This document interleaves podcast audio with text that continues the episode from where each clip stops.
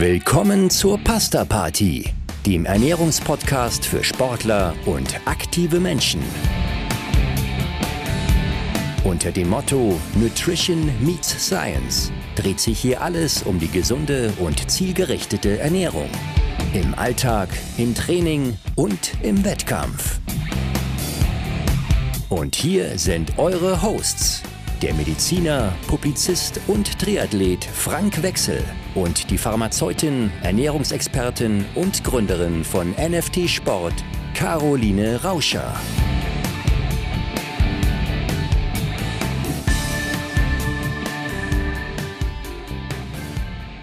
Caro, wir sehen uns und hören uns hier gerade zum 44. Mal. Kleines äh, Schnapszahljubiläum. Ja, genau. Wahnsinn. Echt schön, ja.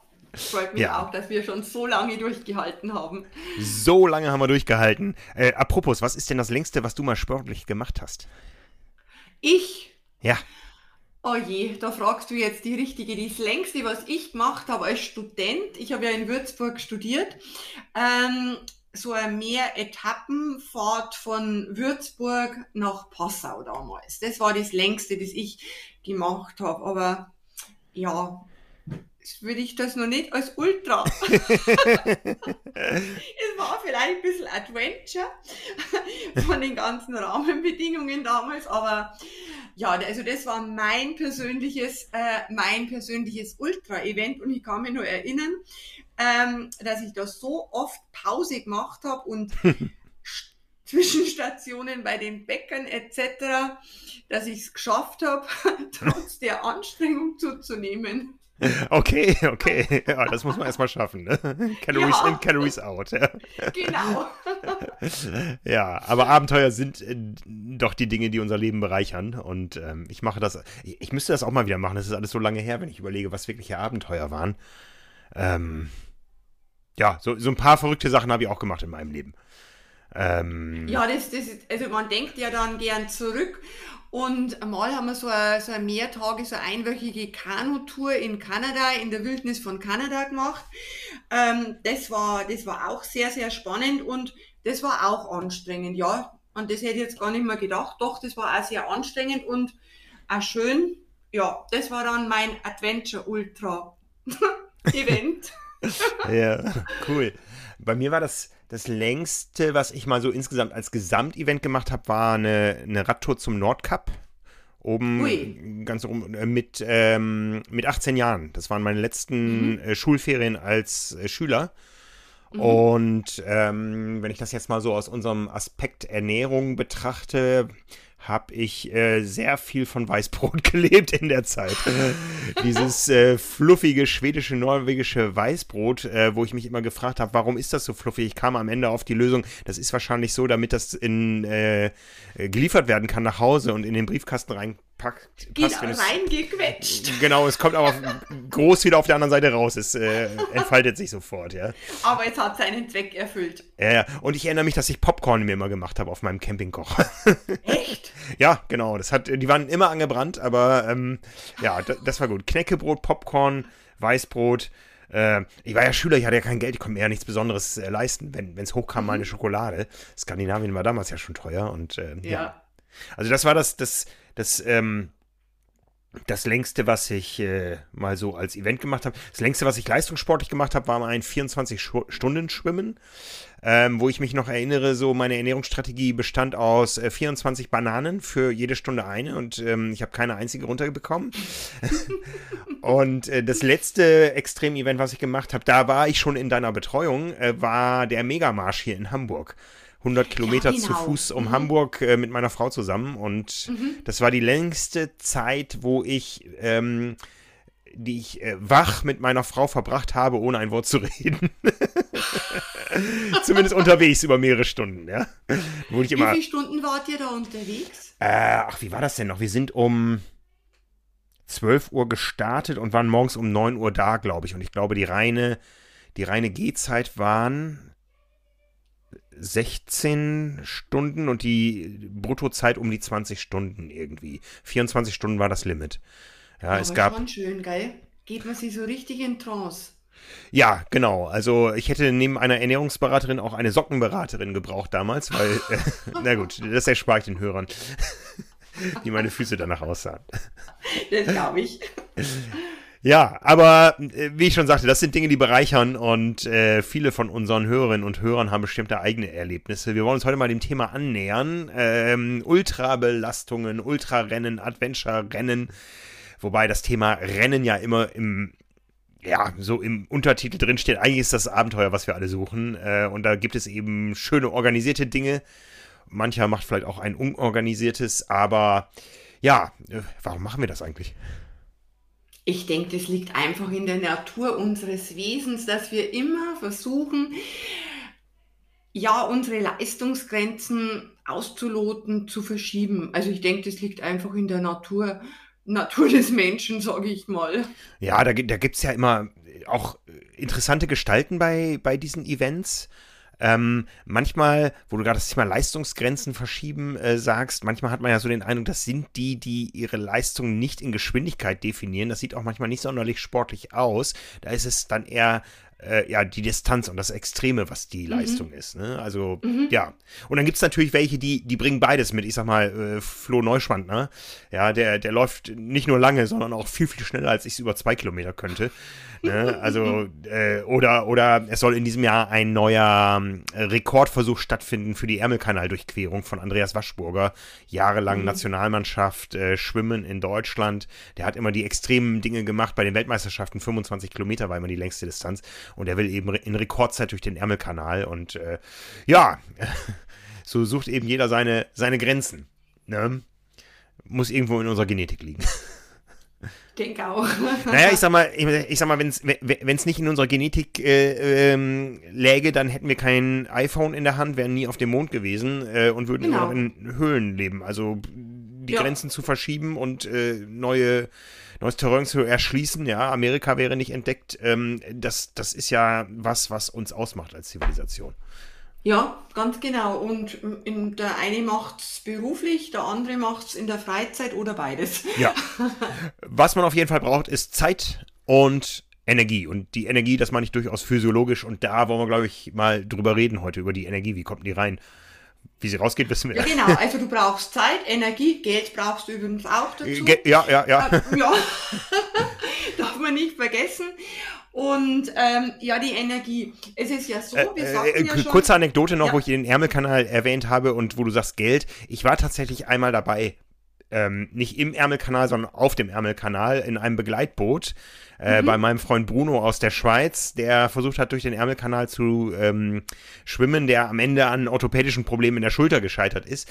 Aber ähm, das war auch spannend, energetisch so für uns begleitet. Ja, das ist auf jeden Fall, also diese Extremschwimmer, das ist ganz spannend. Gott, der Ärmelkanal, das ist ja jetzt nicht äh, die lauwarme Südsee, sondern du hast ja auch dieses Thema mit der, mit der Kälte und äh, ja, also die, das ist, das ist ja, eine, wirklich eine, eine, große Herausforderung, diese Extremschwimmer. Ja, ja. Es gibt ja auch diese Eisschwimmer. Das ja, ja. ja ah, das ist ja der ne? Wahnsinn, ne? diese Eisschwimmer. Ähm, aber also dieses Schwimmen unter extremen Bedingungen, dann noch dazu auf dieser Ultradistanz, ja, ja, ja, Hut ja. ab. Ja, und äh, auch, wie gesagt, die Begleitcrew, also die Kalorienbilanz bei mir war deutlich negativ. Ich habe die ganze Woche wahrscheinlich nicht so viel gegessen, wie ich auf diesem schaukelnden Schiff wieder gekotzt habe nachher. Das ja, war furchtbar. Jetzt oh, jetzt bist aber du ein Nordlicht. Also mir wird ja schon schlecht, wenn ich gerade an so ein, so ein Schiff denke und so, so ein Boot denke. Mein Gott, na, für mich wäre das nichts. Ja, ja, also das sind ganz äh, coole, interessante, harte Events. Welche sind denn die härtesten? Das kann man, glaube ich, so pauschal gar nicht beantworten. Nein, das kann man, glaube ich, auch wirklich nicht so pauschal beantworten. Wo halt auch der Fokus liegt, zum Beispiel bei diesen Abenteuerrennen, da kommen halt dann auch noch diese, die Gefahren dazu. Äh, ja, Gefahren können ja überall lauern. Mhm. Ähm, aber da können halt auch Gefahren wie, wie wilde Tiere, Eisbären äh, oder Bären oder wie auch immer dazukommen. Dann ist bei den Abenteuern Rennen meistens oder sehr oft so, äh, dass die Teilnehmer im Hinblick auf die Versorgung, also unser Thema, die Ernährung, äh, wirklich total äh, auf sich gestellt sind und das Ganze dadurch hat schon wirklich einen viel abenteuerlichen Touch bekommen, wenn du jetzt ja. nicht weißt, ob um die Ecke jetzt vielleicht ein Eisbär schaut. Hm. Ja. Ja. Ne? genau. Oder ein, ein Puma runterspringt oder wie auch immer. Und bei diesen, auch die suchen Energie, ja. Auch die suchen Energie, also das muss man jetzt ja schon.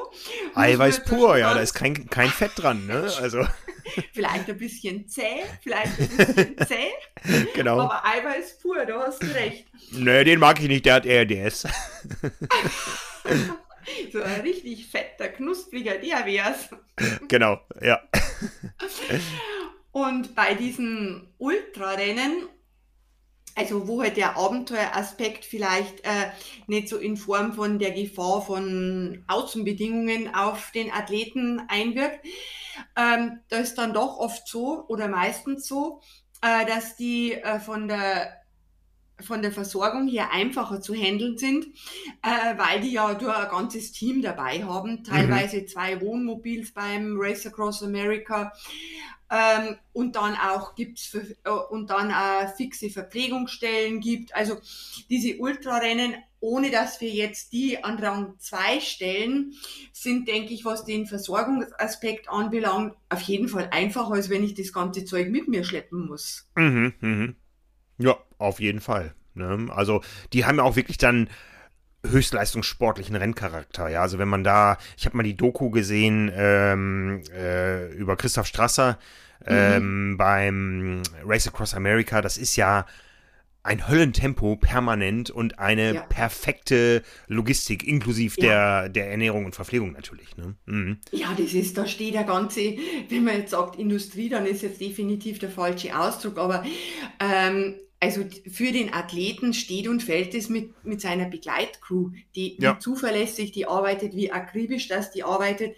Wir hatten vor Jahren einmal, ähm, das ist jetzt schon über zehn Jahre her, ein Einzelstarter auch dabei bei diesem Race Across America und da auch ausklügelter Ernährungsplan und alles und ähm, dem ist dann irgendwann, mit dem ist irgendwann so gegen im letzten Drittel oder gegen Ende äh, der Gaul in Anführungsstrichen halt durchgegangen und ähm, der hatte keinen Bock mehr, nur sich flüssig zu ernähren, was auch nachvollziehbar ist, ja, ja. muss man ja an der Stelle sagen. Und ähm, dann hat der, das hat er dann erzählt, einfach ein trockenes Brötchen gegessen. Und jetzt musst du dir vorstellen, so ein trockenes Brötchen ist ja ähnlich wie deine Skandinavien-Erfahrung, irgend so ein, ja. so ein Zeug halt. Das war ja nicht ein Vollkornbrot. Und der hat, wie er das, ähm, nachdem er das äh, Brötchen da gegessen hat, einen blutigen, offenen Mund bekommen. Oh. So lediert waren da die Schleimhäute. Mhm. Also diese, diese Anstrengung, die denke, die, die die kann man so als Normalsportler gar nicht, gar nicht nachvollziehen. Nee, nee.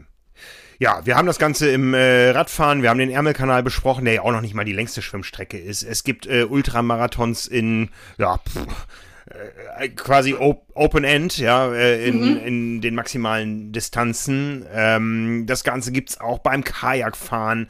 Äh, beim, beim Wandern, beim Klettern, ähm, Orientierungslaufen. Also gibt es ganz verschiedene Disziplinen und das auch teilweise als Kombi. Ja, das ist mhm. eben. Das ist äh, spannend, finde ich, die Kombi. Ja, so Durchquerung von äh, Ländern, äh, Teilkontinenten und so.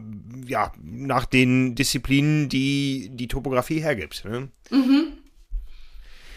Ja, hochspannend. Aber wie wir schon gesagt haben, das Ganze muss natürlich mit Energie versorgt werden. Was ist denn so, was ist denn so die, die maximale Energiemenge, ähm, die man an einem Tag rein und raus bekommen kann? Wenn man sich wirklich intensiv verliebt. Also ich weiß, es gibt eine, eine, eine, Challenge. Mein, mein neuer Freund Sascha Huber, du hast mir ja gesagt, ich muss Krafttraining machen, ja, und mein Sohn hat mir gesagt, wir müssen jetzt Sascha Huber machen. Sascha Huber ist ein Quergeist aus Österreich, der einen in zehn Minuten völlig fertig macht. Ja, der hat, glaube ich, mal eine Challenge gemacht, äh, 10.000 Kalorien, Kilokalorien am Tag ähm, rein und raus zu bekommen. Ja, das ist schon ganz, das ist schon ganz nett. Also es gibt ja immer über diese ganzen Ultra-Events oder Adventure-Races ähm, diese Metastudien, wo dann alles zusammengefasst wird und wo man dann die Daten eben bündelt und auswertet. Und da sagt eben, sagt eben die Studienlage, dass äh, vom totalen Kalorienverbrauch pro Tag liegt es zwischen 18.000 und teilweise 80.000. Also wenn man jetzt denkt, äh, die Tour de France wäre da total das absolute, äh, äh, also die absolute Spitze, die Krönung der, der Kalorien, dann täuscht man sich da. Also da gibt schon noch äh, wesentlich härtere und anstrengende und energieziehendere Events. Also, also 80.000 Kalorien über die gesamte boah. Eventdauer über, genau. Ja, genau, genau. Ja, ja. Mhm. Du kennst ja meine Rechnung, ich sag ja immer, eine Stunde ist ja. eine Mahlzeit, ist 600 Kilokalorien. So kann man es grob über den Daumen wenn man irgendwie eine Größenordnung fassen will, ja, ja, festhalten. Ne? Ja, und das legt ja natürlich auch schon die Zahlen, die puren Zahlen, äh, sagen uns ja schon, boah, also die, äh, die Ernährung ist mit Sicherheit für den Sportler an der Stelle eine enorm wichtige Disziplin. Ja, wir haben ja schon mal über Marathons und Ironman-Triathlons gesprochen, wo wir festgehalten haben, das Einzige, wo es wirklich drauf ankommt, sind die Kohlenhydrate in der richtigen Form. Da kommt man gut mit über die Runden. Aber ich glaube, wenn es dann länger wird, dann muss man auch an die anderen Energieträger denken. Ja, also wenn man diese, diese, diese extremen Dinge da macht, wo man von Küste zu Küste äh, radelt oder rennt oder, oder klettert und, und springt und hüpft, wie auch immer, äh, oder dann auch noch den, den Kälteaspekt hat, wenn man Alaska unterwegs ist, da gibt es uh, ja. Durchquerung da der Wildnis. 400 Kilometer, ja. Genau, über die verschiedenen Bergketten Alaskas. Ähm, dann äh, kommt man da natürlich mit den Kohlenhydraten als Energieträger allein nicht über die Runden. Da sind dann die Energieträger Fett natürlich auch ganz wichtig und Protein auch als, als Energieträger, aber auch als Komponente, um die äh, körpereigenen Eiweißstrukturen auch zu, zu schützen, weil angegriffen wird das ganze System sowieso dann. Ja, und das muss dann, wie du schon gesagt hattest, teilweise auch mitgenommen werden. Das, das, äh, ja, da lässt sich ja schon der Schluss rausziehen, dass es irgendwo eine hohe Energiedichte geben muss. Ähm, ja, oder man lagert es vorher ein. Bei sich selbst. Ja, ja, man lagert es vorher ein. Äh, du meinst jetzt, du meinst jetzt der Knusprig. Unterhautfettgewebe. Unterhautfettgewebe. Ja, schon äh, lagert man ein, ist richtig. Aber ich denke, dass wenn du, wenn du da so übergewichtig dann in so ein Event reingehst und schwitzt erstens wie Schwein dann, wenn es heiß ist, bist dann auch nicht so behende. Also ich denke, das ist jetzt keine so gute Idee. Natürlich sollte man nicht mit 5% Körperfettanteil reingehen, sondern schon, wie sagst du immer so schön, ähm, gut unterfüttert. Oder wie hast du das genannt? Wie hast du dich einmal bezeichnet? Ah, du hast dich bezeichnet, das gefällt mir. Als gebutterter Spargel. Gut möglich, ja. ja, genau. Also das ist auf jeden Fall, da hat man seine Ressourcen dabei. Und was natürlich in dem Kontext auch total wichtig ist, dass man schaut, also natürlich am Start, aber dann bei diesen mehr Etappen ähm, dass man heute halt versucht, in diesen kurzen Zwischenregenerationen schon immer wieder ähm, die Glykogenspeicher, die Kohlenhydratspeicher hochzufahren. Mhm, mh. Das ist so ein, das ist so ein ganz wichtiger Punkt, äh, weil wenn man jetzt einmal sagt, du brauchst jetzt, nehmen wir mal dieses Race Across America vielleicht als Beispiel, ähm, und dann liegt der Verbrauch grob, hängt halt vom Athleten ab und von seiner Leistungsfähigkeit und, und, und, zwischen 5000, 6700, kann aber auch bis 8000 Kilokalorien äh, pro Tag äh, raufgehen, der Energiebedarf. Ja, Race Across America hast du erwähnt. Das ist äh, das Radrennen, was von der West- zur Ostküste einmal quer durch die USA führt, über knapp 5000 Kilometer, ein bisschen weniger sind es, glaube ich. Und ähm, was man ja in der Regel alleine im Zweier- oder im Vierer-Team, es gibt auch andere Konstellationen, aber äh, wenn wir jetzt hier über die Ultrasportler reden, reden wir ja eigentlich über die, die das Ganze alleine, mhm, ähm, alleine machen. Genau, alleine machen, eben ihre Energie von außen bekommen, die müssen sie nicht mitführen auf dem Rad. Ähm, aber da liegt der hohe Energieoutput eben auch da drin äh, begründet, dass sie das ja, nonstop quasi machen. Die schlafen ja teilweise immer nur so in 20 Minuten Häppchen. Das heißt, die, mhm. die sind eben sehr viel äh, anteilig an der Tageszeit unterwegs. Das ist was anderes als jetzt zum Beispiel die Tour de France, wo äh, morgens gestartet wird. Gegen 17 Uhr ist immer der Zieleinlauf und äh, dann ist Pause über die Nacht. Und mhm. äh, das, das ist eben beim Race Across America anders. Da ist nicht Pause über die Nacht, da geht es weiter in der Nacht. Ja, ja, und dann auch die unterschiedlichen Temperatur, ähm, die Temperat Außentemperaturen und wie gesagt, dieser Schlafentzug, der, mhm. und das ist auch was, was man definitiv im Vorfeld nicht, nicht simulieren kann. Ja, ja. Ja, ähm, du hast schon jemanden betreut. Das ist äh, ja eine besondere Herausforderung, da sich anzunähern, wie man das Ganze energetisch versorgt. Ja, äh, da braucht man natürlich im Vorfeld halt äh, valide Daten schon, dass man ungefähr weiß, wo, wo, wo wird der Energieverbrauch ungefähr liegen, weil äh, die Sportler wissen ja, äh, bei welchen Wattzahlen sie ungefähr unterwegs sein werden, was da dann ein Verbrauch ist und, und, und. Ähm, das ist so der, das ist so, sind so die Rahmenbedingungen. Dann muss man sich überlegen, wie kann man den Athleten in dieser sogenannten Energieverfügbarkeit halten. Das Team muss wissen, ähm, wie muss die Makronährstoffgewichtung ungefähr sein bei dem, bei dem Menschen. Ähm, dann, wie versorgen die den? Ähm, optimalerweise eben, eben flüssig über, über eben Sport, Sportgetränke, über, über pürierte Suppen zum Beispiel, solche Dinge. Also, dass man da einen fixen Ernährungsplan hat, was natürlich alles gut getestet worden ist. Dann, ähm, wie wir schon sagten, spielt natürlich auch, spielen auch die Fette äh, eine große Rolle als Energieträger. Äh, das muss aber auch, was die Verträglichkeit anbelangt, natürlich getestet werden, weil da kann der Schuss sehr sehr leicht nach hinten losgehen.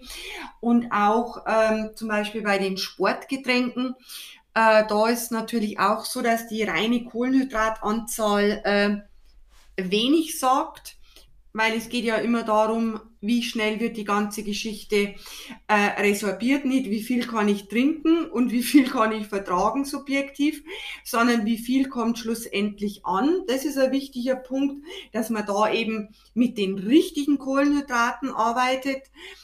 Und ja, da gibt's sehr, sehr viele Punkte einfach zu, be zu bedenken. Und vor allem das Team, das dann in diesem, meistens in diesen Wohnmobilen da zugange ist, das hat schon eine sehr große, große Verantwortung. Ja.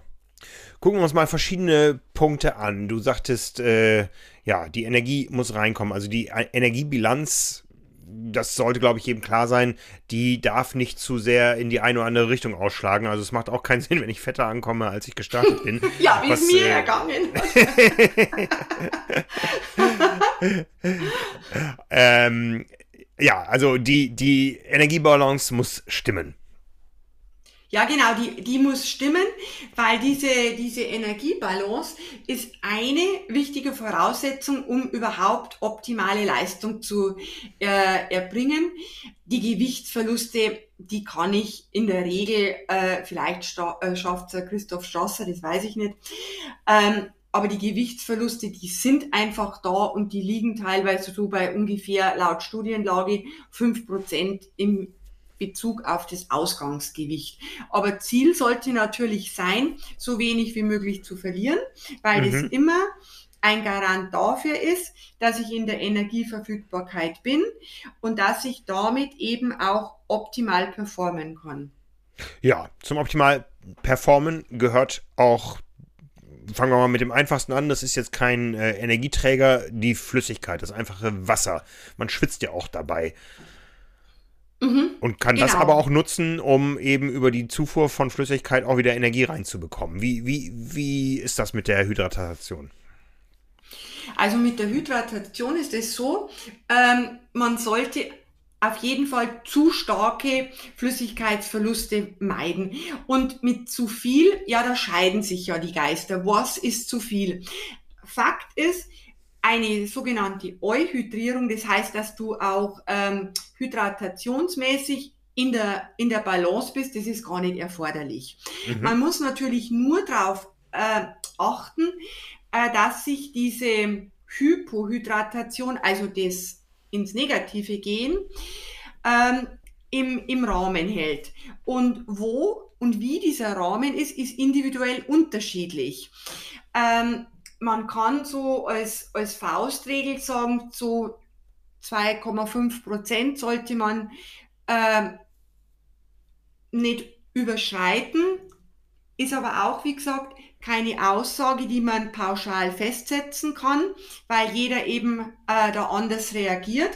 Und vor allem muss man sich überlegen, in welche Richtung hat diese zu starke Dehydrierung denn negative Auswirkungen? Ist es die Performance per se oder ist es zum Beispiel ähm, die direkten Aspekte, wie dass die Körperkerntemperatur ansteigt, der Puls sich verändert, äh, dass sich die Aufnahme der Kohlenhydrate verschlechtert, äh, dass unsere RPE, also unsere empfundene Anstrengung einfach höher wird und dadurch sich indirekt die Leistungsfähigkeit äh, verschlechtert.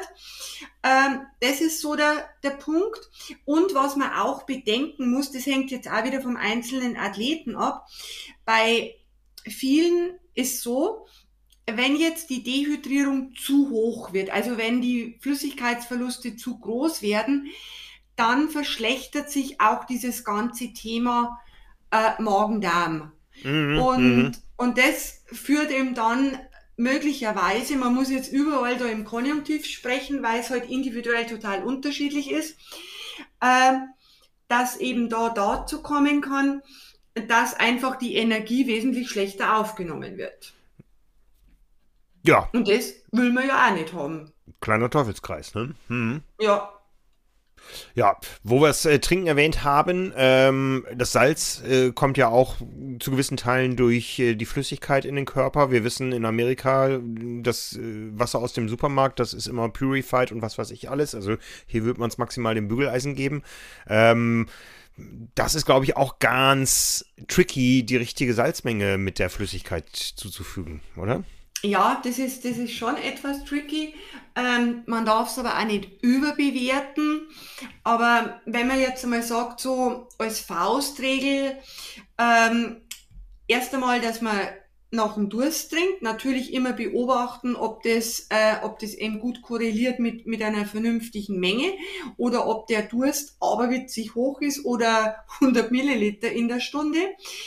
Und äh, die Salz, also die Natriumzufuhr, hat halt auch den, äh, den positiven Effekt, dass das das Durstgefühl einfach triggert und damit das Trinken. Und wenn man sagt, so Pi mal Daumen, das ist jetzt wirklich eine Pi mal Daumen äh, Aussage, so an die 25 Millimol Natrium, also circa 1,5 Gramm Natriumchlorid in der Stunde in dem, in dem Getränk, da liegt man schon mal nicht verkehrt. Mhm. Aber wie gesagt, muss einfach individuell ausgetestet werden. Auch. Ja, wir hatten vor ein paar Jahren mal äh, diesen tragischen Fall beim Ironman Frankfurt. Da ist ein Athlet gestorben. Ähm, nicht während des Rennens, sondern im Krankenhaus äh, später, äh, wo sich herausstellte, der hat zu viel getrunken, zu viel mhm. Wasser, der war hyperhydriert. Klär uns mal auf, wie da der kausale Zusammenhang ist. Ja, das ist natürlich dann eine ganz fatale Geschichte, diese Hyperhydratation. Ähm, es ist so, der Natrium, der Natriumgehalt im Blut sinkt ab, einfach weil das verloren geht. Und dann ähm, sucht der Körper immer den Ausgleich zwischen in der Zelle und aus der Zelle. Die Osmose, äh, die wir alle aus dem Biounterricht kennen, genau. Ganz genau, ganz genau. Jetzt ist dann plötzlich innen die Konzentration höher, also strömt das Wasser von außen rein. Und eine äh, Voraussetzung äh, für diese Thematik, die du da angesprochen hast, nämlich dieses Hirnödem, ist, dass man dass man auch große Mengen an Flüssigkeit, an Wasser von außen zunimmt und dann äh, knallt es quasi in die Zelle rein und diese großen Schwankungen von Natrium innen und außen, das kann, diese schnellen, raschen Schwankungen, die, die kann der Körper nicht so leicht ausgleichen und dann strömt es rein, die Zelle dehnt sich aus und im Schädel haben wir ja unsere Knochenhülle, dass sich die nicht beliebig ausdehnen kann und dann steigt der Hirndruck an und dann kommt es eben zu diesen dramatischen Zwischenfällen, immer wieder leider. Und man darf aber nicht meinen, äh, dass das nur jemanden erwischt, der geisteskrank fünf Liter in der Stunde trinkt. Definitiv nicht, definitiv nicht. Okay, okay. Wie ist das denn mit dem, mit dem Trinken und dem Durstgefühl? Kann ich ähm, über längere Belastungszeiten ähm, das aufrechterhalten oder ist irgendwann einfach mal, mal Schluss und man, man will nicht mehr? Ich kenne das so von mir selber, wenn ich eine längere Distanz mache, irgendwann habe ich so das Gefühl, ich bekomme nichts mehr rein, aber ja, so ein halber Liter in einer Stunde sollte schon sein, ja? Als Minimum, ja. als Basisabdeckung. Und ja, alles dass man mal sagt, so zwischen 4, maximal 600 Milliliter als Basisabdeckung. Äh, da ist man dann so ganz grob, aber kann man jetzt, wie gesagt, auch Vorsicht nicht pauschal sagen, weil wenn wir jetzt zum Beispiel ein ganz eine, eine schmale kleine Frau vor uns haben mit unter 50 Kilo äh, und dann entsprechend äh, die wenig schwitzt und dann können definitiv 600 Milliliter in der Stunde fatale Folgen für diese Person haben. Also ganz, ganz wichtig auch, die Zahlen, die wir jetzt nennen, sind heute von bis, sind Richtwerte aber muss man sich immer individuell anschauen. Also ich finde schon, dass der Durst ein guter ein guter Taktgeber ist und wenn man eben nicht bloß äh, pures Wasser trinkt, sondern mit, mit Natrium versetzt, dann wird auch immer wieder dieses Durstgefühl getriggert und im Zweifelsfall trinke ich lieber ein bisschen zu wenig wie zu viel.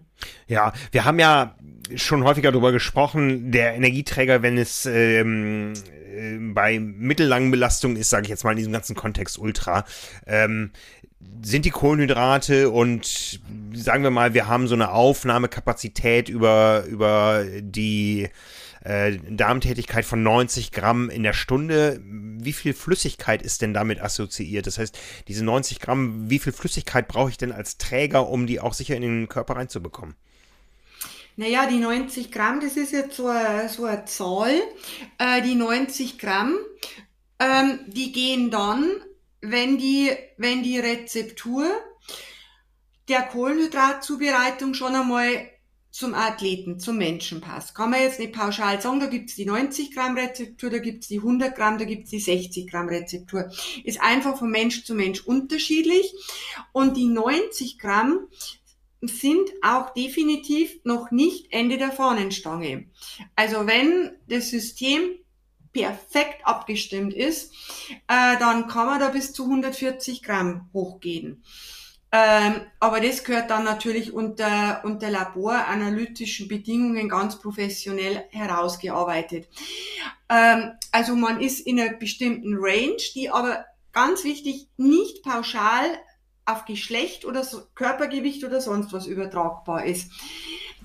Aber mit der Flüssigkeit, die du jetzt sagst, ich lass mich jetzt einmal überlegen.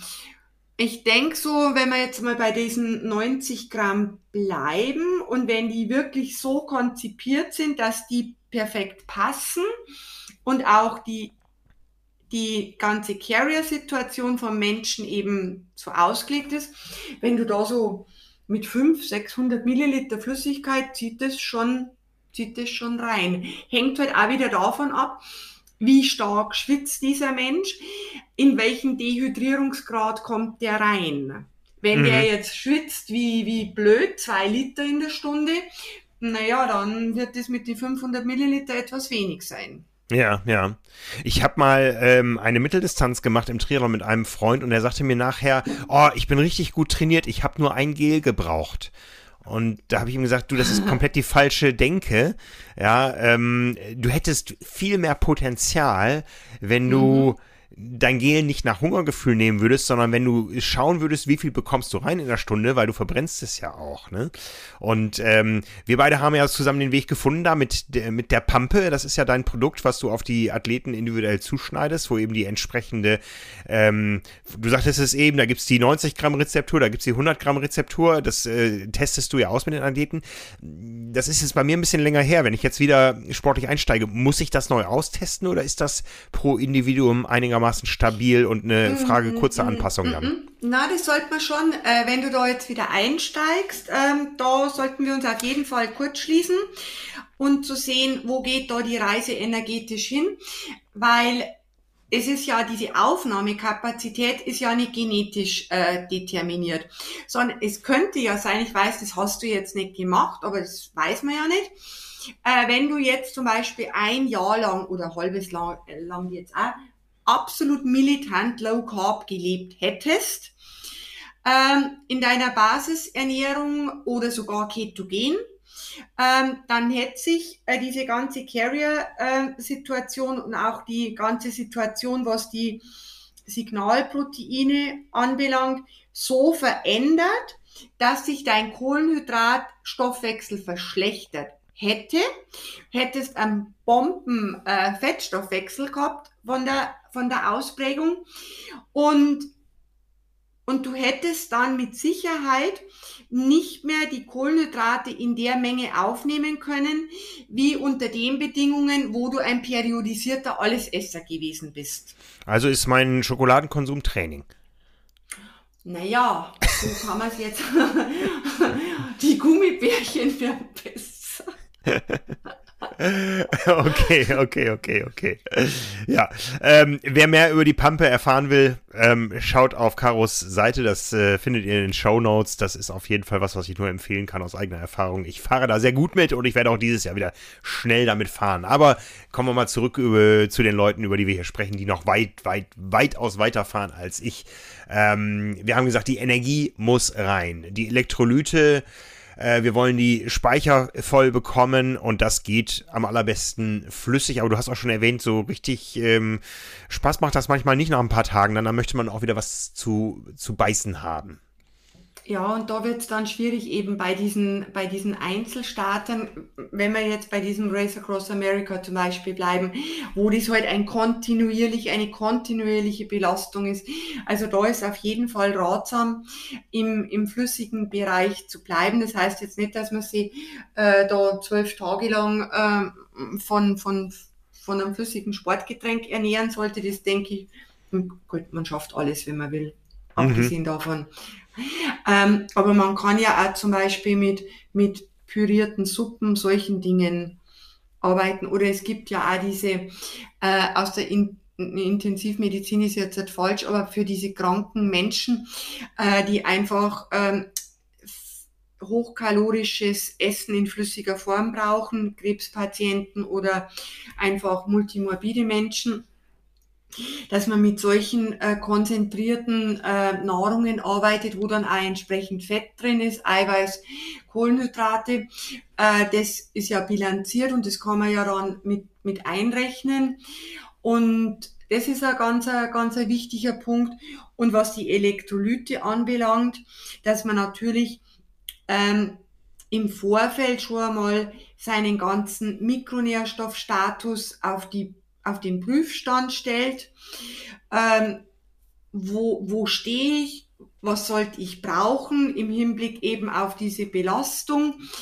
Und, und dann äh, ist natürlich wichtig, dass man da mit prall gefüllten Speichern, sage ich einmal, äh, an den Start geht und dann dieses Event selber nochmal extra rausnimmt und sagt, was mache ich in der Zeit, was brauche ich, was verliere ich vor allem und und da halt äh, die Struktur hineinbekommt. Ja. Nochmal, wir haben ja schon gesagt, bei äh, im Vergleich zu diesen Ultrabelastungen, eher kürzeren äh, Belastungen, die sich im Bereich mehrerer Stunden bewegen, geht es um die Kohlenhydrate. Aber wir brauchen bei den Ultrabelastungen eben auch die Proteine und auch die Fette. Wie ist denn der Bedarf? Bei den Proteinen ist so, ähm, also auch keine aberwitzigen Mengen, aber schon, dass man sagt, so an die 1,7 Gramm pro Kilogramm Körpergewicht, 1,4 bis 1,7 hat sie da äh, bei diesen Renntypen also, gut herauskristallisiert. Genau, also auch, auch ein bisschen mehr, als wir so im, im normalen Alltag empfehlen. Ja, ganz genau, dann schon etwas mehr, äh, dass man das dann auch positioniert als Zwischenregeneration und da ist natürlich gerade, wenn man das ähm, als Zwischenregeneration, wenn der, wenn der Sportler jetzt in seinem äh, Wohnmobil vielleicht Viertelstunden Powernap macht und in der Zeit einfach alles rein muss, äh, da ist dann natürlich uneingeschränkt auf High-End-Qualität zu achten. Also da äh, geht es jetzt nicht darum, auf die Zutatentabelle zu schauen und sagen, oh ja, so und so viel Gramm Eiweiß, sondern da ist das Beste gerade gut genug. Und das mhm. Beste bedeutet in dem Kontext natürlich die Resorptionsgeschwindigkeit, also wie schnell wird es aufgenommen und dann auch, äh, was das ähm, Aminosäureprofil anbelangt und dann auch wie schnell ist es schlussendlich im Blut. Weil das ist immer das A und O. Man meint immer, ja, ich schaue jetzt danach, da ist das drin, ich habe jetzt x Gramm zugeführt. Ja, das ist alles richtig, ist alles recht und schön. Äh, aber die Frage aller Fragen ist, was kommt denn im System wann an? Ja, ja. Und, und deswegen ist eben da in diesen, bei diesen Events ähm, diese Zwischenregeneration so wichtig. Ich habe äh, einen, einen Sportler, der, das ist jetzt auch schon ein bisschen länger her, der diese Seven Summits gemacht hat. Ui. Also diese, mhm. diese, diese Gipfeldinger da, diese, diese sieben höchsten Berge der Welt. Und Na, die sieben höchsten, auch, die sieben höchsten äh, auf den Kontinenten sind das. Auf den, genau, ganz genau. Und da war auch ein ganz wichtiger Punkt, diese Zwischenregeneration, mhm. dass man da eben schafft, in einem kleinen Zeitfenster den Körper, wo er kurz Ruhe hat, so gut wie es heute halt physiologisch möglich ist, da wieder zu unterstützen. Ja. Und das ist, das ist so eine Herausforderung bei, bei solchen, bei solchen Dingen. Bei diesen Adventure, äh, Rennen, zum Beispiel, wenn wir es jetzt Rennen nennen, wo man mit dem Kajak und mal bla bla bla unterwegs ist, die vielleicht ein bisschen längere Pausen haben. Ja, kann ja einen Fisch, kann ja einen Fisch fangen für die. Ich glaube, die machen das nicht. Theoretisch ja. Aber da ist zum Beispiel Expeditionsnahrung. Erkennst du diese gefriergetrocknete oh, ja, Expeditionsnahrung, die gar nicht schlecht schmeckt übrigens. Wir haben die damals in Kanada auch dabei gehabt. Und ähm, die, die wahrscheinlich ernährungstechnisch teilweise besser ist, wie es mancher unter, dem Jahr auf dem Teller daheim hat, ähm, dass man sowas dann zu sich nimmt auch. Ja, bevor wir uns hier wiederholen, äh, können wir nochmal verweisen. Wir haben in unserer Episode 38 am 13.02. Äh, intensiver über Eiweiße gesprochen, zuletzt äh, auch über die Unterschiede in der, in der äh, Aufnahme und Verwertung und, und Werthaltigkeit von pflanzlichen und tierischen äh, Proteinen. Also ja, ähm, sind auf jeden Fall eben wichtig, je länger die Belastung ist, weil ähm, Körperstrukturen angedaut werden, ähm, Proteine teilweise sogar als Energieträger ähm, herangezogen werden, wenn es äh, an anderer Stelle nicht, nicht ausreicht. Und darum ist eben die Zufuhr in erhöhter Menge auch unter Extrembedingungen wichtig. Genau, genau. Ja, bei den Kohlenhydraten, ähm, was geht da am Tag rein? Ja, bei den Kohlenhydraten, da geht schon äh, einiges rein. Also wie viel reingeht, äh, das muss man halt, äh, oder wie viel rein soll, das muss man halt dann individuell überschlagen. Und dann äh, muss man halt schauen, was geht über, über die normale, über die Basisernährung rein und wie viel äh, über dann Sportsupplemente, wie, wie man halt das ganze System auf, aufzieht. Wichtig ist, dass das Große und Ganze stimmt, dass die Qualität halt einfach sowohl beim Essen, ich nenne es das Essen, auch wenn das eine pürierte Suppe ist, mhm. ähm, dass sowohl ähm, die, das Essen wie auch die, die Sporternährung ja einfach im High-End-Bereich sich, sich befindet. Ja, also Kohlenhydrate können wir auch relativ schnell einen Haken dran machen. Viel mhm. hilft viel. glaube ich. Ja. Ähm, bei den Fetten, äh, da wissen wir ja selbst so super austrainierte Athleten äh, wie ein Kipchoge, wie ein Frodeno und so, die haben immer noch genug Körperfett, um ihre Distanzen damit äh, gut bewältigen zu können. Muss ich trotzdem Fette äh, bewusst aufnehmen während einer solchen Belastung? Ja, wenn ich da jenseits der Woche unterwegs bin, äh, dann auf jeden Fall, dass man schaut, dass der Fettbedarf so bei 20 bis 30 Prozent ungefähr von der totalen Energie ist und dass man dann sich halt nicht mit der Bratwurstsemmel, das war jetzt ein Witz, äh, versorgt, sondern dass, dass man da halt dann auch die Fette so wählt, zum Beispiel aus diesen, wie ich vorhin gesagt habe, aus diesen flüssigen Nahrungen, wie man es eben aus der, bei, aus der Klinik kennt. Und da ist aber auch ganz wichtig, dass man das ausprobiert im mhm. Vorfeld. Mhm. Und nicht einmal bloß auf so eine Sonntagsfahrt ein, so ein Fläschchen zu sich nimmt, sondern schon das ganze System da mal ein bisschen ärgert, wie verhält sich das Ganze dann. Und wie gesagt, simulieren in dem Sinn kann man es ja eh nicht, außer man macht als Testfahrt, keine Ahnung, irgendein so ein Event, das zehn Tage dauert. Ja, ich denke mal, dass äh, die Athleten, die über solche Distanzen antreten, schon gut äh, trainierten Feststoffwechsel ja, haben. Die weil sind schon, die sind schon gut trainiert. Also da, ja. da ist mit Sicherheit der eine oder andere dabei, äh, der sich da selber fehl einschätzt. Aber das gibt's ja überall auf der Welt, dass die, dass Menschen gibt, die sich fehl einschätzen. Äh, aber ich denke, wer, wer sich das, wer sich das antut, äh, der weiß in der Regel schon, worauf er sich einlässt. Und die haben ja alle auch Kompetenzteam. Also denke, dass das wenig Überraschungen gibt. Ja, du hast eben schon meine Gummibärchen äh, erwähnt, also diese Glykogen-Superkompensation, wenn wir sie mal so nennen äh, dürfen. Super Superkompensation enthält ja noch andere äh, Elemente, aber äh, dieses massive Anfüllen der Speicher in Muskulatur und Leber vor dem Start, ähm, was wir für äh, einen Marathon, einen Halbmarathon, einen Triathlon brauchen. Spielt das auch bei Events eine Rolle, die mehrere Tage gehen? Sollte ich das da genauso machen, dass ich mit vollen Kohlenhydratspeichern an die Startlinie gehe oder ist es da etwas egaler? Doch sollte man, ist, ist genauso wichtig, weil äh, du hast ja dann neben dem Treibstoff Kohlenhydrate eine Flüssigkeit, also endogene Hydrierung, Hydratation, Hydrierung sagt man ja nicht, äh, ähnlich wie ein Kamel. Äh, dann Kalium ist gespeichert im, im Glykogen. Kalium ist ja auch ganz ein wichtiges Elektrolyt für die muskuläre Funktion und für den Wasserhaushalt und alles. Äh, doch, das ist auf jeden Fall sehr, sehr wichtig, zumal man wir haben es schon öfter gesagt, aber wollen wir es mal an der Stelle nochmal wiederholen, dass die Kohlenhydrate aus den Glykogenspeichern, das ist quasi so unser absoluter Premium-Sprit. Ähm, der wird am allerschnellsten, also die, das ist der aller, allerschnellste Treibstoff. Das ist auch der äh, Treibstoff, der dann ganz wichtig ist, äh, wenn es darum geht, dass man vielleicht taktisch agiert, dass man mal einen Zwischensprint oder wenn halt von der Topografie das auf, auf, auf, auf immer aufgeht, dann, äh, dann ist das ein ganz wichtiger Punkt.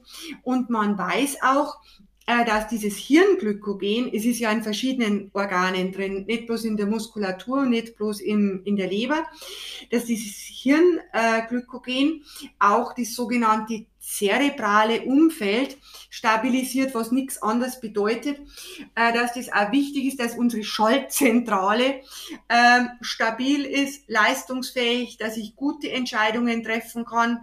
Äh, damit steht und fällt ja auch. Mhm, mhm. Ja, wir haben ja bisher größtenteils über Distanz gesprochen, äh, haben es nur angerissen. Es gibt äh, neben der Distanz ja auch andere Herausforderungen. Das kann extreme Hitze sein, das kann Außenbedingungen sein, äh, wo natürlich wieder das Thema äh, Flüssigkeit und Elektrolyte eine große Rolle spielt. Ja, ähm, was ist denn, wenn ich jetzt so ein Rennen habe, wo es wirklich richtig heiß ist und ich richtig, richtig, richtig viel schwitze? Hört das Schwitzen irgendwann auf? Ja, das hört wahrscheinlich auf, wenn du nichts mehr trinkst, wenn nichts mehr da ist, was du ausschwitzen kannst. Oder dann ist es zu spät, ja? Dann ist es zu spät, ja. Also man weiß jetzt aus, aus Untersuchungen, gerade bei extremer Hitze oder halt grundsätzlich extremen Außenbedingungen, äh, dass die Flüssigkeitsverluste bis zu zwei Liter äh, pro Stunde gehen, zum Beispiel auf dem, auf dem Rad. Und da muss ich natürlich schon schauen dann, dass ich adäquat Flüssigkeit und auch äh, das Natrium mit, mit reinbekomme damit ich mich da nicht ins absolute Nirvana fahre. Und da ist halt dann die Frage, bin ich Selbstversorger oder gibt es Stationen oder habe mhm. ich äh, Begleitfahrzeug dabei? Aber das ist ja keine Blackbox, das weiß ich ja im Vorfeld. Ja, ist gar nicht so einfach. Ähm, deine Athletin Anne Haug letztes Jahr beim Ironman Hawaii, ähm, da waren ja die Athleten mit besonderen ähm, Bedingungen konfrontiert. Ja, stimmt. Ähm, ja die zurückzuführen sind, äh, A, natürlich auf die extremen Bedingungen, die kann ich planen, das weiß ich, aber es kam einfach nochmal das Phänomen dazu, die Veranstaltung hat über zwei Tage stattgefunden, erstmals nach der Pandemie, es fehlten Helfer, was mhm. zuerst dazu geführt hat, dass man gesagt hat, wir haben nicht genug Helfer für die übliche Anzahl an Verpflegungsstationen. Wir machen weniger Verpflegungsstationen, das heißt, die Abstände werden größer. Und dazu kam eben, dass da drei Jahre Routine fehlten oder, oder zwei Jahre Routine fehlten mhm. und die Helfer gar nicht wussten, wie man einem schnellen Radfahrer oder einer schnelleren Radfahrerin wie Anne Haug eine Flasche während der Fahrt anreicht. Das heißt, ähm, dann kam endlich mal eine Verpflegungsstation viel, viel später als sonst. Und dann ähm, kommt aber die Flasche nicht ans Rad. Ähm, ich habe eine Fotoserie ja. aufgenommen von einem Athleten, der hat siebenmal daneben gegriffen und ist dann am Ende mhm. der Verpflegungsstation ohne neue Flüssigkeit weitergefahren. Mhm. Äh, von daher ist das mit der Planbarkeit ähm, äh, nicht so einfach, beziehungsweise ich glaube, dass da viele Athleten das Learning rausgenommen haben, ähm, für mehr Backups zu sorgen beim nächsten Mal. Ja, auf jeden Fall. Ich finde, weil du gerade Hawaii letztes Jahr angesprochen hast, ähm, beim Männerrennen am Folgetag da hat man es schon gesehen, gerade bei den schnellen Männern, die waren teilweise mit drei Liter befüllt, mhm, die Räder. Mhm, ja. Also, dass man da auf jeden Fall schon ein Backup hat, ähm, das muss man natürlich bei solchen, bei solchen Events auch machen. Und das geht dann natürlich an, wie ist, wenn wir jetzt zum Beispiel beim Radfahren äh, bleiben, wie viel Flaschen habe ich da drauf? Ist es, wenn ich jetzt als Selbstversorger bin, so schlau mit 500 Milliliter bloß zu ähm, loszufahren oder sollte ich da schauen, was drauf geht, weil da kann ich wahrscheinlich eh verbessere mich, wenn es falsch ist, die Aerodynamik eher vernachlässigen bei so, so Events, die so lange dauern. Also ich denke, da steht schlussendlich immer ähm, der Fokus darauf, ist der Motor optimal versorgt und geht mhm. dem Motor einfach das Benzin nicht aus. Ja, ja. Aber wie schon erwähnt, äh, das ist ja bei solchen Events mit vielen Teilnehmern gut organisiert und gut äh, planbar, gut absehbar. Wie ist es denn jetzt bei diesen Events, die wir auch erwähnt haben, wo man äh, komplett Selbstversorger ist, wo man alles selbst mitnehmen muss? Ähm, ja, wie, wie stelle ich das in der Praxis jetzt an? Ja, das ist natürlich schon, eine, das ist natürlich dann schon eine, eine, Riesen, eine Riesenherausforderung. Ähm, also wie gesagt, wenn ich mich da selbst versorgen muss, dann muss ich natürlich schauen, ähm, was hat das kleinste Packvolumen und ähm, wie ist der Zugang zu Wasser, weil wenn, wenn der Zugang zu Wasser gut ist, dann kann ich ja mit Trocken, Trockensubstanz, hätte ich bald gesagt, arbeiten, dann brauche ich ja das Wasser nicht mitschleppen. Äh, eben Stichwort diese Expeditionsnahrungen. Äh, dann äh, vielleicht mit, mit kompakten Riegeln oder, oder, oder Gels oder Pulver bieten sich heute halt da an. Äh. Also bei diesen Ultrageschichten, da arbeite ich sehr gut, gern mit, mit Pulvern, weil das halt vom, vom Gewicht her gut ist. Und ähm, da ist halt genauso wie überall, man muss sich im Vorfeld überlegen, was brauche ich, was nehme ich und was sagt mein Darm dazu. Also das wirklich äh, daheim, nicht daheim, halt wenn man trainiert, bewusst aus der Komfortzone rausgehen und dann das trainieren und zwar so auch trainieren, dass man bewusst auch einmal in eine Überladung reingeht, um das, die ganzen Systeme eben zu, zu trainieren, um die Aufnahmekapazität dann äh, möglicherweise zu maximieren. Mhm. Und ich glaube, man sollte da genauso auch äh, berücksichtigen, dass man eine gewisse Varianz an Möglichkeiten braucht, weil man, und dadurch wird es ja eben zum Abenteuer, es eben nicht ganz genau planen kann. Vielleicht gibt es genau. nochmal einen Temperatursturz, ja, oder ja. Ähm, ja, es regnet in Strömen. Äh, das, das macht ja den Reiz aus. Ja, ja, also das ist schon, äh, oder ich bleibe irgendwo hängen, keine Ahnung, und verbrauche da mehr als geplant und das geht mir dann vielleicht hinten raus aus, wie auch immer. Also das ist schon eine Herausforderung. Also ich finde, diese, diese unversorgten, diese unsupported äh, Events, das ist schon nochmal eine ganz andere Ansage, wie so, wie so ein versorgtes Rennen jenseits der körperlichen Anstrengung. Ja, das kann man, glaube ich, ganz gewiss sagen. Ne? Ja, wenn es dann mal schief geht, ähm, Magen-Darm-Probleme ähm, und ich ja, bin allein in der Wildnis. ja, Magen-Darm-Probleme. Ich denke halt einfach, wichtig, was ist die Ursache? Habe ich mir einen Infekt eingefangen durch irgendwie kontaminiertes Wasser oder wie auch immer? Gut, da ist man eh mit diesen Filtern dann unterwegs. Auch. Ähm, dann halt, ja, dann muss man einfach situativ drauf reagieren und äh, gegebenenfalls auch Notfallapotheke mit, mit sich, also nicht Apotheke, Medikamente äh, mit dabei haben, dass man da eben, dass man da eben reagieren kann.